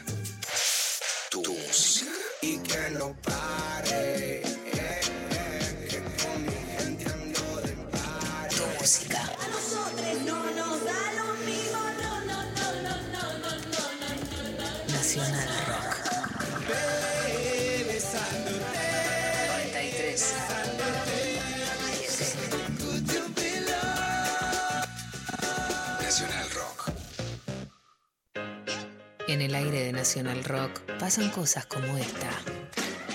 disco doble de Led Zeppelin. Estamos hablando de Physical Graffiti, graffiti físico. Obviamente, la banda ¿no? inglesa usó ese título en inglés porque el castellano queda feo. Parece algo dicho por el personaje de Daddy Brieva cuando estaba en Miyachi que hacía de Drácula, que se ponía así como los dientes. Graffiti físico. Oro negro. Maxi Romero. Sábados de 17 a 18. Oro. Oro negro. Negro. En 93.7. Nacional Rock. Gracias por elegirnos y gracias por quedarte en tu casa. Nuestro compromiso es con el aire y con la salud. Por eso, respetando las normas establecidas, desde Nacional Rock seguimos trabajando para que no te falte la radio, para que te informes, para que te diviertas en estos tiempos tan difíciles y tan inciertos. Tu compañía es la nuestra. 937 Nacional. Nacional Rock. Hacé la tuya. Somos el barro. Somos la vereda, pero también somos el barro. Somos bandera. Somos bandera y somos camino. Somos camino. Somos 937 7. Nacional Rock. De 11 a 13. Lo intempestivo. Nacional Rock. Bien, estamos en comunicación con Santiago O'Donnell. ¿Cómo andás, Santiago? Acá, Luciana Pecker, Darío Stanriver, María Stanriver. ¿Cómo andás? Mucho gusto, encantado, un honor estar en tu programa. ¿eh? Bien, muy bien. Bueno, qué bueno. Para nosotros también este, teníamos pendiente hace algunas semanas, ya cuando nos enteramos de la salida de, de este nuevo libro, este, que, que, bueno, que ratifica un poco. Quería empezar preguntándote esto, el libro Hermano Editorial Sudamericana, digamos, este, que es básicamente un libro donde trabajás este, con el hermano de Mauricio Macri, Mariano Macri, trabajás, digo, básicamente eh, haces una investigación, eh, una entrevista, una larga entrevista, a partir de la cual empiezan a aparecer eh, mucha, mucha información. Pero te quería preguntar antes que nada, en términos de, de- labor periodística, ¿vos sabés lo que vas a buscar de antemano cuando empezás la investigación con el hermano de Mauricio Macri? ¿Te dejás sorprender? ¿Te pasó que te cambió el eje en el medio del trabajo? Contanos un poco como el contexto de creación de lo que terminó siendo este librazo que este, escribiste. Bueno, sí, an- ante todo, muchas gracias. La verdad que fluyó mucho, fluyó muy bien las 17 horas, así como, como un tubo. En realidad, eh, por un lado, era un poco la comidilla familiar, siendo que mi hermano era amigo de Mariano Macri, eh, a veces fantaseábamos, hablábamos, uy, si alguna vez hablara Mariano lo que sería, porque sabíamos un poco el lugar que él estaba teniendo y, y- y las cosas que él estaba viendo en un punto, ¿no? Y después, este, antes de ponerme a grabar y antes de, de acordar con Mariano, digamos, las reglas del juego, ¿no? Porque eh, yo no, me interesaba hacer su ghostwriter, ni hacer una coproducción, ni que él sea mi colaborador, ni nada, sino que simplemente me parecía importante eh, trabajarlo desde el lado periodístico, que es el único lado que conozco, ¿no? Y a él también le servía, porque él estaba como negociando con Macri, entonces, con los Macri, entonces no quería que el libro interfiriera con su negociación, entonces si él era, digamos, de alguna manera que no fuera una simple fuente del libro, eso si había después algún acuerdo podía terminar de entorpecer el libro yo tengo una sensación de, bueno, por eso me encantaba la idea de hablar con vos y con Luciana, que son gente muy muy aguda y que interpreta mucho la naturaleza humana, ¿no? De ver, eh, yo creo que él quería hablar por una cosa que iba mucho más allá de cualquier tema económico, entonces no quería que se mezclen las cosas y eso a mí me favoreció porque me eh, acordamos que yo iba a tener todo el control del libro, que él iba a ser la fuente y yo iba a ser el periodista y el entrevistador. Entonces, Anti, en ese sentido vos decís que vos le dijiste, mira, el libro sale igual para que no se tome como que el libro era un canje de, extorsión y de que Mauricio acepte o no las condiciones de esta negociación económica y que también te dabas cuenta de lo humano que necesitaba desahogarse, que le pesaba la angustia que tenía de su vínculo con Mauricio Macri. Tal cual, y por eso te digo que ya en las dos primeras reuniones preliminares que tuve antes de empezar el grabador, eh, ya me di cuenta que tenía cosas muy interesantes para contar. A mí me había pasado creo que hace 15 años que lo grabé, no sé, durante 10, 12 horas a Marcos Gastaldi, el famoso financista de la época menemista, y viste que a veces los tipos que son, por más que sean muy grosos, a veces no saben contar o no quieren o no terminan de darte un relato que realmente sea interesante. Entonces, lo que habíamos quedado también era que si me aburría con Mariano tampoco iba a publicar nada. Pero de entrada ya me contó cosas, ya todo el hecho de que Mauricio Macri, que proclamaba públicamente que se había alejado de los negocios para, para dedicarse a la política y que no figuraba como accionista en su empresa y que no figuraba en ningún cargo de su empresa y sin embargo seguía haciendo negocios desde la Casa Rosada y desde la jefatura de gobierno y seguía liderando el grupo económico a pe- a pesar de no aparecer en los papeles, ya me pareció que era muy interesante y ya como desandar esa idea misma este, ya era muy atractivo. Y después un poco, a veces digo, como que los Macri hay una fascinación por esa familia, ¿no? Son una especie de los Kennedy argentinos en cuanto al interés de, de Claro. gran parte de la población en cada detalle. Entonces digo, bueno, sumamos un poco de eso y, y- y- y se puede hacer una historia linda, ¿no? Yo ¿Vos crees, Santi, ¿vos creés que esa fascinación, para el que está fascinado, que podemos decir que es, digamos, gran parte, digamos, de, de la mitad del país, este, tiene, digamos, una relación por ahí de cierta credibilidad que, que- que- que llega a la fascinación, como decís vos muy bien, con la familia Macri. El, el relato de, de Mariano, ¿vos crees que los mueve de su lugar o les chupa un huevo? Él mismo lo dice citando a Harari, este, y de esto ya, Darío, me da vergüenza hablarlo delante tuyo que sabe tanto más que yo de esto. Nadie, va- nadie cambia de opinión, ¿no? Todos creemos lo que creemos. Eh, es muy poca la gente que, eh, que cambia por leer un libro. O sea, los fanáticos de Macri lo van a seguir amando, los que lo odian lo van a seguir odiando. Y justamente traté de hacer un libro que no se ponga a decir si Macri es el bueno o el malo, o Mariano el bueno, o Franco el bueno, sino un poco mostrar la complejidad de las relaciones humanas, donde hay mucho odio, pero también hay amor, hay bronca, hay decepción, hay esperanza, o sea, todo mezclado en uno. No, no, no creo que cambie, pero me parece, ¿sabes lo que pienso y lo que espero? Que aún los que no lo quieren nada a Macri y los que lo quieren mucho, lo reconozcan y lo identifiquen al leer el libro, que digan, sí, en el fondo algo de esto hay, en el Macri que yo conozco. Luciana. Tal vez no cambian, gracias Dari, tal vez no cambian de idea Santi, pero sí intentaron frenar el libro, ¿no? Y hay dos temas que, que me apasionan, que son el de las hijas, los hijos y las hermanas. Eh, una de las cosas que, te dice Mariano es que su, su gran dolor es porque Mauricio no lo ayuda cuando una hija suya tiene cáncer. ¿Cómo es esa historia y, qué es también lo que dice Mariano sobre que Mauricio Macri involucró a sus tres hijos mayores que tuvieron un perfil bajo, bajísimo sobre en toda su gestión, a diferencia de, la más chiquita, de Antonia, de la hija con Juliana Aguada, en qué negocios o en qué situaciones involucró Mauricio a sus hijos?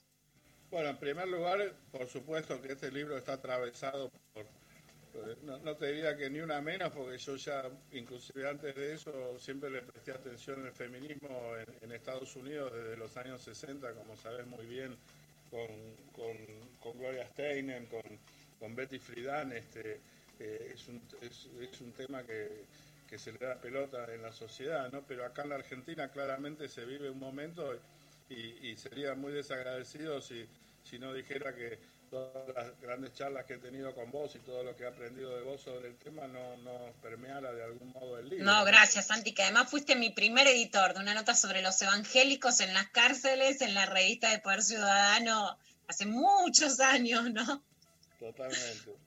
Eh, y charlamos mucho, ¿no? Y, y me parece que el- la manera en que Macri trata a Franco Macri, a sus hijas, ¿no? Es, es para mí un tema muy, muy doloroso y el mismo Mariano usa la palabra misógino para de- describir ese tipo de relación donde las mujeres quedan en la casa como limpiando y haciendo tareas domésticas y siendo mantenidas y a los hombres ya de los 12, 13 años los empiezan a llevar a, a las reuniones de directorio y a, y a como preparar para, para ser este, los sucesores de- de- del reino. ¿no? Eh, con respecto al tema de, de las drogas oncológicas, este, eh, ahí hay una, una reunión casi cinematográfica donde Mauricio Macri, Mauricio Macri, estamos hablando del jefe de gobierno y de una persona que teóricamente no tenía ninguna relación con la empresa en ese momento, se le para prácticamente nariz a nariz a Mariano Macri delante de sus hermanos. Esto es después de que Mauricio Macri lleva, eh, Mariano Macri lleva a la justicia eh, sus objeciones porque siente que están cometiendo un fraude, están vaciando la empresa para no pagar una deuda y él puede quedar como cómplice y al no acompañar eso y finalmente primero impugna la asamblea, después va a la comisión de valores y finalmente va a la justicia, Mauricio Macri le dice la famosa frase cruzaste el Rubicón y se le para nariz a nariz porque Mariano, Macri le contesta, bueno, si no me quieren dar plata en blanco, por lo menos démela en negro, si a mí me viene ofreciendo hace años pagarme en negro, y cuando yo le dije al gerente general de los Macri que no sé cómo que no me paguen en negro porque no tengo manera de justificarla, me dijo poner una heladería. Bueno, en medio de esta discusión que le dice, bueno, si no me podés pagar en blanco, pagame en negro, Mauricio Macri se le para de vuelta, nariz a nariz, y le dice, no hay más plata para vos. como diciendo, con vos se acabó, cruzaste el Rubicón, no vas a cobrar un mango más porque te estás oponiendo a mí y yo a mis enemigos o a mis adversarios los destruyo, ¿no? O sea, lo que él dijo es, cruzaste el Rubicón, no hay plata para vos, el resto es mi interpretación. A partir de ese momento, bueno, Mariano Macri empieza a pasarla mal porque pues, viene también de un divorcio muy caro que tiene que pagar las cuotas, este, tiene una familia con tres hijos y ahí bueno empieza a depender un poco de la ayuda económica porque él también de algún modo y, de vuelta ahí no sé Darío cómo lo interpretaría pero es como que siente cierta impotencia no como que no puede arrancar no puede hacer su vida no puede despegarse del hermano. Eh, el hermano le dice que si se va de la empresa tiene que prácticamente dejar de irse por el pancho y la coca, según dice el mismo Mariano en el libro. Entonces, por un lado se siente muy impotente y muy como frustrado y muy como sin fuerzas para arrancar y por otro lado no termina de solucionar su problema y todo eso lo desgasta mucho y él siente de alguna manera también que que las enfermedades de sus dos hijos, porque tanto Paula como Yuse, los dos hijos menores, tienen cáncer.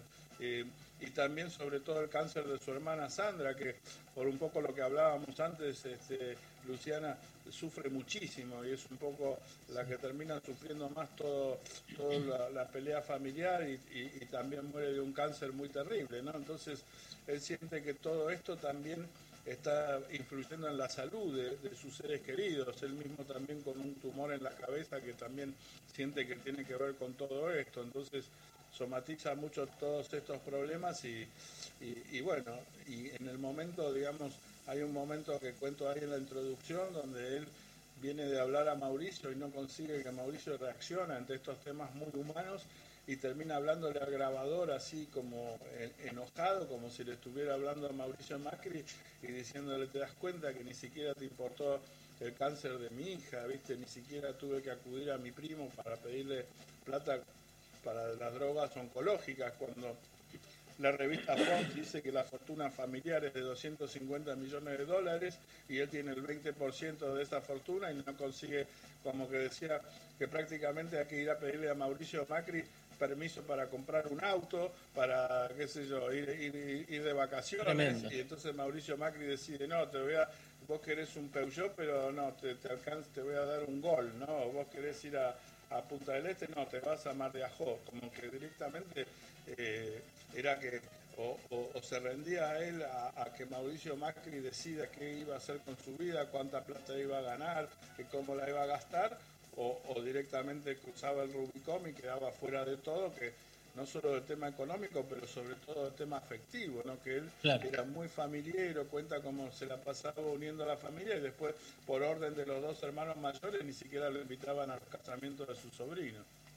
¿Vos, vos, vos crees, Santi, este, que este, tremendo todo el relato, ¿no? Y hablando un poco de los condicionamientos familiares, de la ilusión de- de- del sujeto individual autónomo que se forja a sí mismo, porque acá tenés el caso justamente inverso, no de una familia, digamos, pobre, sino de una familia multimillonaria y sin embargo el condicionante es absoluto también, ¿no? Este, frente a ese mito liberal de que uno es dueño de su historia, de sus acciones y todo eso.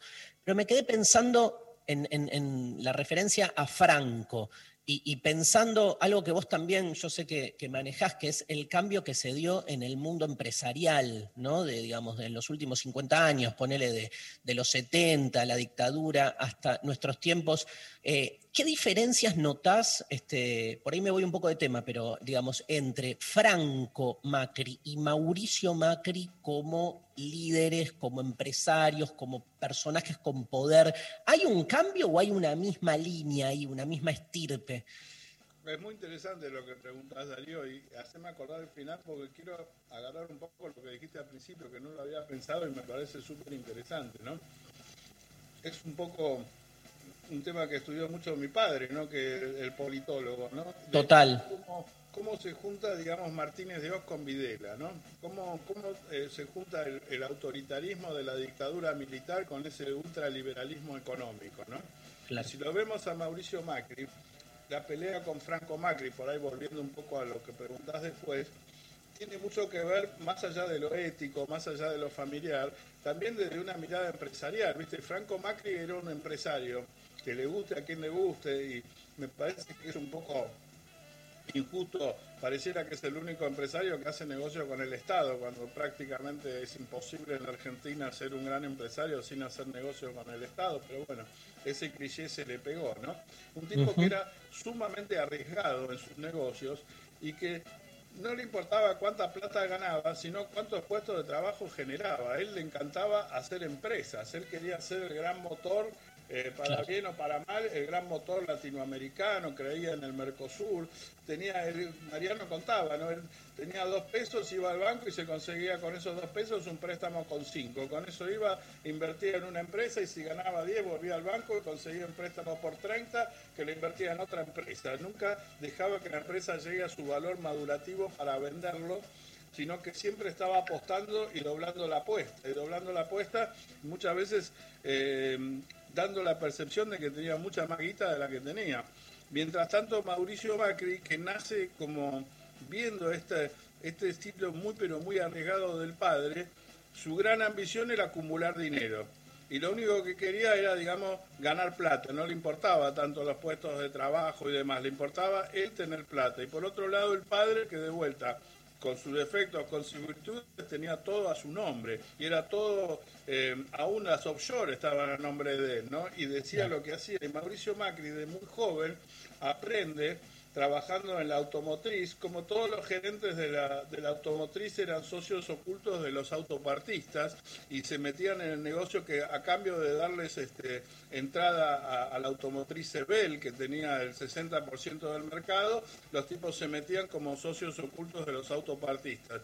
Y según cuenta Mariano, desde entonces desarrolla Mauricio Macri, primero con Nicolás Caputo, sobre todo, luego sobre todo con su tío Jorge Blanco Villegas, y más adelante con su hermano Gianfranco y sus hijos, eh, como toda una manera de ser dueño de algo sin figurar eh, con socios ocultos, con empresas pantallas. Entonces hay como un, un- un gran contraste, si bien como obviamente hay valores compartidos y, y- y hay este, casi diría una lógica cuasi mafiosa que se traslada de, de generación en generación, hay también una diferencia filosófica muy grande en cuanto a cómo, cómo ser como empresario, ¿no? Y, y de vuelta, por un lado el padre que tenía todo a su nombre y que no le interesaba arriesgar muchísimo y quería y, y contaba su número de empresas y el número de empleados que tenía mucho antes que su facturación y por otro lado Mauricio Macri que de algún modo en forma paralela cómo hacía política esta cosa que se le critica mucho del yo no fui, yo no tuve nada que ver, no sé quién lo hizo. Un poco en la, en la economía también, mucho con mucho testaferro, mucha fortuna oculta y acumulación de dinero y de capital por encima de, de- de cualquier este, de proyecto industrialista. ¿no? Y en eso me parece que se parece un poco al, al proyecto de la dictadura con una economía ultraliberal y, y- y un, un manejo del Estado muy autoritario, ¿no? Y a veces esas contradicciones que por un lado terminaron con la dictadura, también de algún modo fueron un poco, me parece, lo que lo pone en este lugar un poco más difícil a, a Mauricio Macri en este momento. Luciana, última pregunta. Bueno, última, entonces también sobre la hermana Sandra. Macri llega a la presidencia casi procesado por las escuchas ilegales cuando era jefe de gobierno en la ciudad de Buenos Aires y entre esas escuchas estaban la escucha a su hermana y a su pareja que era al menos indicado como parapsicólogo o algo así. Por supuesto, son ilegales las escuchas, es ilegal que además usen fondos del Estado para investigar un tema familiar, pero aparece también toda una trama de machismo y subestimación a la hermana. ¿Qué, qué pasó con, con eso y con lo que deriva en, en la enfermedad que vos relatás de Sandra? Bueno, ahí lo que pasó, para pasaron, como bien vos decís, lo que dice Mariano es que esa primera escucha la ordena Franco, porque está preocupada por su hija, porque está preocupada sobre si puede llegar a haber algún caso de violencia con la hija.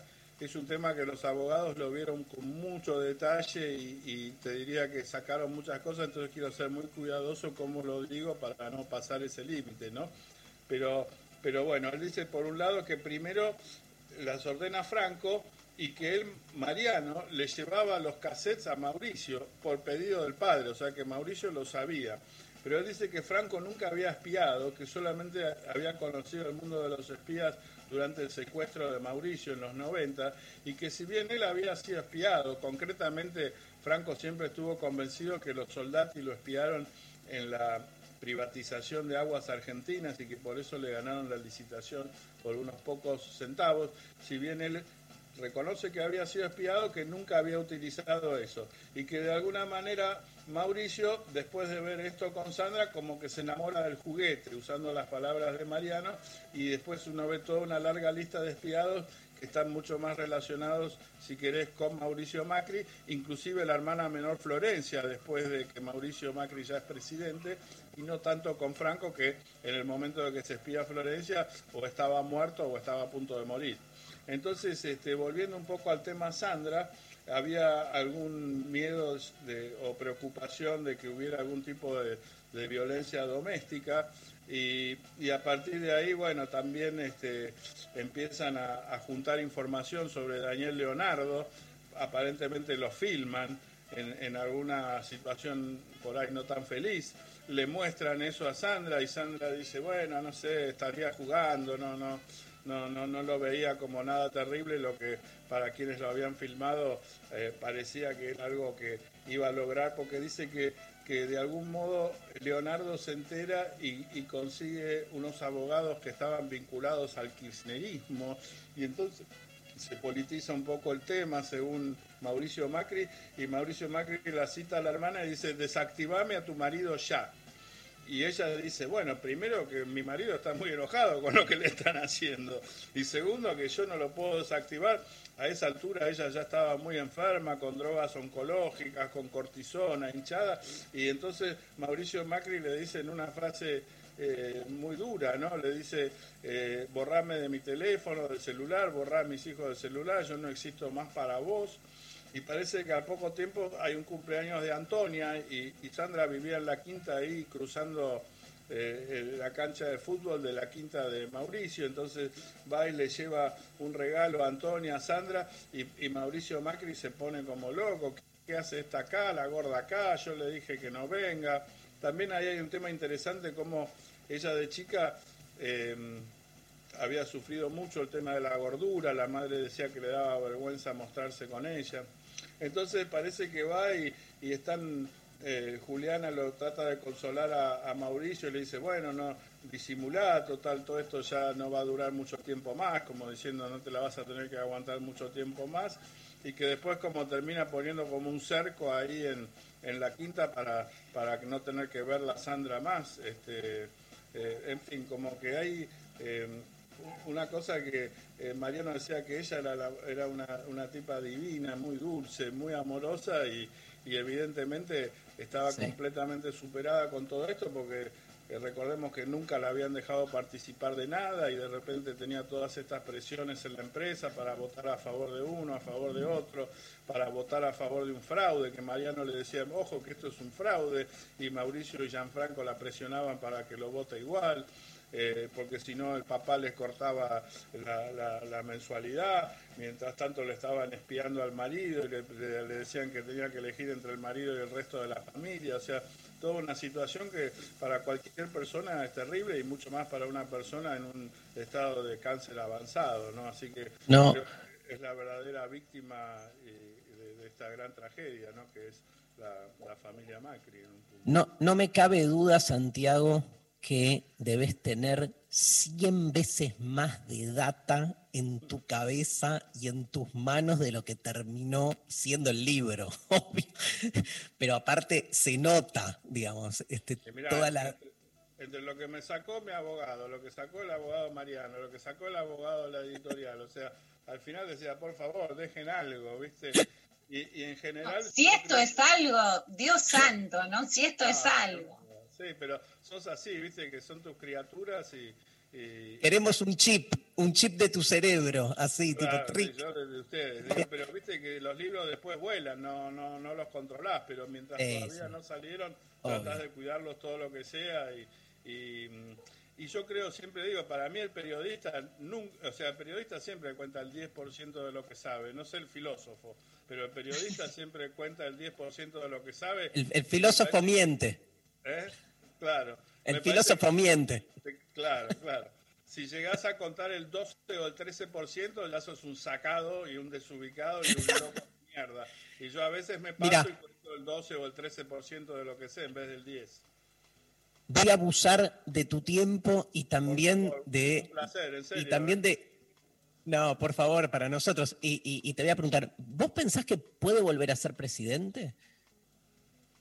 Mirá, esa es otra, ¿viste? Los periodistas sabemos lo que pasó, nunca lo que va a pasar. Siempre nos preguntan qué es lo que va a pasar, que es lo único que no sabemos los periodistas, sabemos qué pasó. Yo te puedo decir que fue presidente.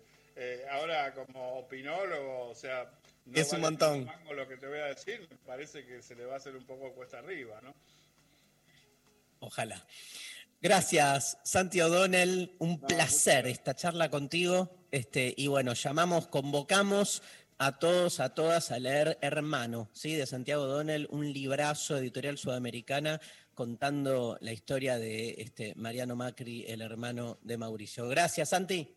Che, estos, estos 10 minutos de fama te dan esos grandes gustos. Para mí, haberte conocido, de haber hablado con vos, después de seguir tanto tus programas y demás, es realmente hace que todo valga la pena. Y, y- y hablar otra vez con Lu, que hace un par de años que no hablamos, y hacerlo en un gran programa de ella y una dupla tan power. Y a vos, María, bueno, no te conozco, pero me encantó verte ahí. Este, sos hermosa, así que feliz, eh, feliz de estar con ustedes. eh. Muchas gracias. Qué groso, gracias, gracias por tus palabras. Muchas gracias, Santi. Beso Nos vamos escuchando Bruce Springsteen, dedicado a Santi O'Donnell, Dancing in the Dark.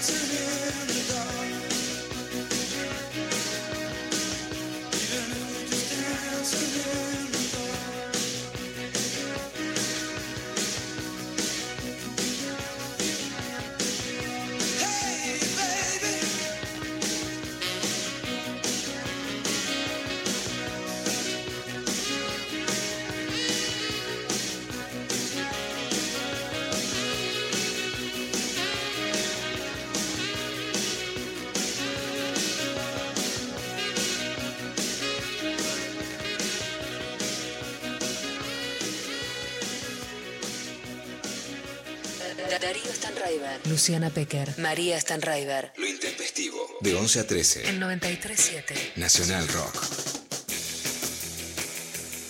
Estamos al aire, les cuento. Acá, viste, circulan cosas. Este, se nos va el programa. Hay ganadores, pero quiero este, un par de mensajitos más. Tengo un audio, Pablo. Quiero escuchar más fetiches, más sexo, más. Hola, buenas intempestives. Paso a contar mi fetiche más grande que es los piercing. Pero los piercing en el pezón. Amo, amo los piercing en el pezón de las mujeres y chupar teta con piercing. Amo, amo mil, me encanta, me fascina, me vuelven loca. Aguanten las mujeres y aguanten los piercing en los pezones. Amo. Saludos desde Neuquén. ¡Bravo! ¡Vamos! Me encanta. Me encantó. Te leo, te leo un par más. Olis, buenas. Me encantan los tatú en la nuca de las chicas. Me vuelvo loco. Me Eh, copa eso, la nuca. La nuca es también pelo cortito. ¿Gusta el pelo cortito o el pelo largo? A ver, Pablo, a ver, Pablo, ¿qué dice? No, Pablo es del pelo largo, obvio. Pablo, pelo largo. Pero en la nuca es de pelo cortito. ¿Más? Más. Marian de Almagro nos manda, a mí me encantan los looks con tatuajes, piercings, pelo teñido. Creo que es como una fantasía pendiente de mi adolescencia. Sería bueno incluir a Luciano Lutero y oír qué tiene el psicoanálisis para decir del tema. Vamos, vamos a decirle, Sofi, pidámosle. ¿Otro audio? No hay más. Dale. Salí con un chongo que fue direct, derecho a mis pies y yo, ¿what? Me pareció horrible. Nos mandan por Instagram. Eh, Bueno, ahora la canción de Fito de, de Me dicen que estás en Prix a mí y nos pasamos la tarde lamiéndonos los pies. Te copa. Nos mandan también, me recalienta una voz que me enganche. Por ejemplo, la de Dari. Debo ser auditiva. Bueno, yo voy a eh, proponerle entonces a algún hotel de alojamiento poner mi voz como sonido funcional de fondo. No. Que sea, este, el hotel se llame Eros, filosofía y sexo. Eh, ¿Te gusta, Lula? Entonces estás ahí y se escucha. El ser es blanco Ay, qué horror. o es negro. Me copa un telo con propuestas distintas, ¿eh? Me copa. Alternativo, disidente. No sé si entro a esa puerta, yo viste que entraría tal vez a otra. Claro, bueno. Un, telo con ping-pong, por ejemplo, me copa. Jugás un ping-pong y después. Pero como con. ¿Viste? La pieza filosófica, la pieza pimponera. Ay, ay, hay telos temáticos que tenés, las piezas tienen nombres, por ejemplo, de entras y la cama es un ring, otra cama es un barco. Yo fui a uno de esos. que aparte vas y Me te dicen, ¿qué querés? El barco, el ring, y, y llegás y te dicen, quedó el ring, porque aparte está lleno, ¿viste? te tenés que morfar ahí. Hoy voy a, ir a, voy a ir hace años que quiero ir a pelear como una piba y hoy están en, en, en un parque y voy a ir a probar, a hacer un poco de box. Me encanta. Ah, creí que ibas a ir a un telo. Estabas contando eso. Hoy voy a ir. Milagros no, milagros no, lo que está a mi alcance. Puedo hacer deporte, voy a ir con las pibas a pelear como una piba que me encanta. Quiero, eh, algún día me sumo, ¿eh? Luciana Pecker, te acompaño. Vamos, Mari. Eh, ¿Tenés uno más? Plaza Irlanda. Buenísimo. Eh, dale, tengo uno más. Nos mandan, eh, acá está. Nos mandan por Instagram eh, los aromas, perfume o olor corporal. Me enciende sentir a mi compa transpirado después de entrenar. Ah, a mí me gusta. Interesante. Eh, por eh, WhatsApp nos mandan, hola, che, me están haciendo dar cuenta que no tengo fetiches. ¿Qué hago? Mm. Qué raro. Debes tener uno y no te estás dando cuenta en realidad. Puede Lo tenés ser. muy naturalizado, claro. Bueno, ¿hay ganadores? Sí, hay ganadores. Por un lado, a través de Instagram eh, gana eh, Luciana que nos mandó que me hablen, sobre todo que me relaten cosas chanchas. Ah, Ah, después también eh, Santi que puso eh, la rolinga, el flequillo, la manera de vestirse, es como que emanan un aura particular. Amo. Eh, otra persona que se, el- el- se me cortó acá el, nombre, pero se llama Tomando Té, dice, me encanta el cuero, me encanta que me aten y si es con un poco de látigo mejor. Eh. Y después, por WhatsApp, eh, tenemos a Clo, que nos mandó un audio, que dijo que no sabía... que tenía, ah, no fue por audio, ¿no? Eh, que no sabía que tenía fetiche hasta que fue a la marcha del orgullo y terminó haciendo el intercambio de roles y fue una explosión. Y eh, el comodín de Lula Pecker para Anabel, que nos contó que eh, les- una de sus fetiches es la forma de hablar de venezolanos, colombianos, puertorriqueños y que siempre fue una fantasía hasta que ahora que se está viendo con un afrocolombiano que le manda audios y se moja al instante. Bueno, nos fuimos. ¿Qué, tenemos? A, los ganadores se les van a contactar eh, la producción para darles entonces los pases para tu clase del día de hoy. Tal cual. ¿Y mañana qué tenemos, Sophie Cornell? Tenemos entrevista, tenemos columnista, tenemos... ¿Qué tenemos mañana? Tenemos ah, una gran entrevista a la grosa de Claudia Piñeiro. Mirá, ni más ni menos, mañana, miércoles. Chau, Nazarena, en la operación técnica. Este, Pablo González, eh, Lali Rombolá, Sophie Cornell, el equipo, el staff técnico de este, lo intempestivo. Un beso a Luciana, María. Nos vemos mañana. Nos vamos con los visitantes. Dale, Pablo. Umdera, temazo de los visitantes para terminar el día de hoy, martes. Nos vemos mañana. Esto es Lo Intempestivo en la Nacional Rock.